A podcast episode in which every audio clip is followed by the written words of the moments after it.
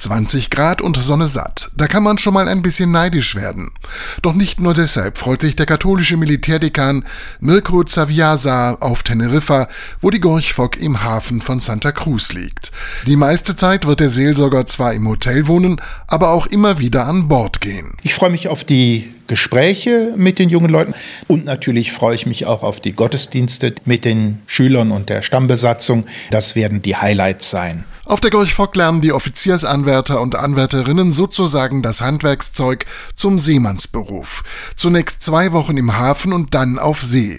Ganz ungezwungen an ihrer Seite ist immer wieder der Militärseelsorger. Ich esse dort mit zum Mittag, bin dann vor allem auch nach Dienst wieder weiter an Bord und die jungen Leute oder auch die Stammbesatzung sagen kann, ach, wo der schon mal gerade da ist, da kann ich mit dem ja mal drüber reden. Reden will er mit allen, auch mit denen, die keiner Kirche angehören. Als neutraler, nicht in der Befehlskette stehender ziviler Ansprechpartner hat er ein offenes Ohr für Sorgen und Nöte der Soldatinnen und Soldaten. Sie wissen vor allem zu schätzen, dass der Priester eine Schweigepflicht hat.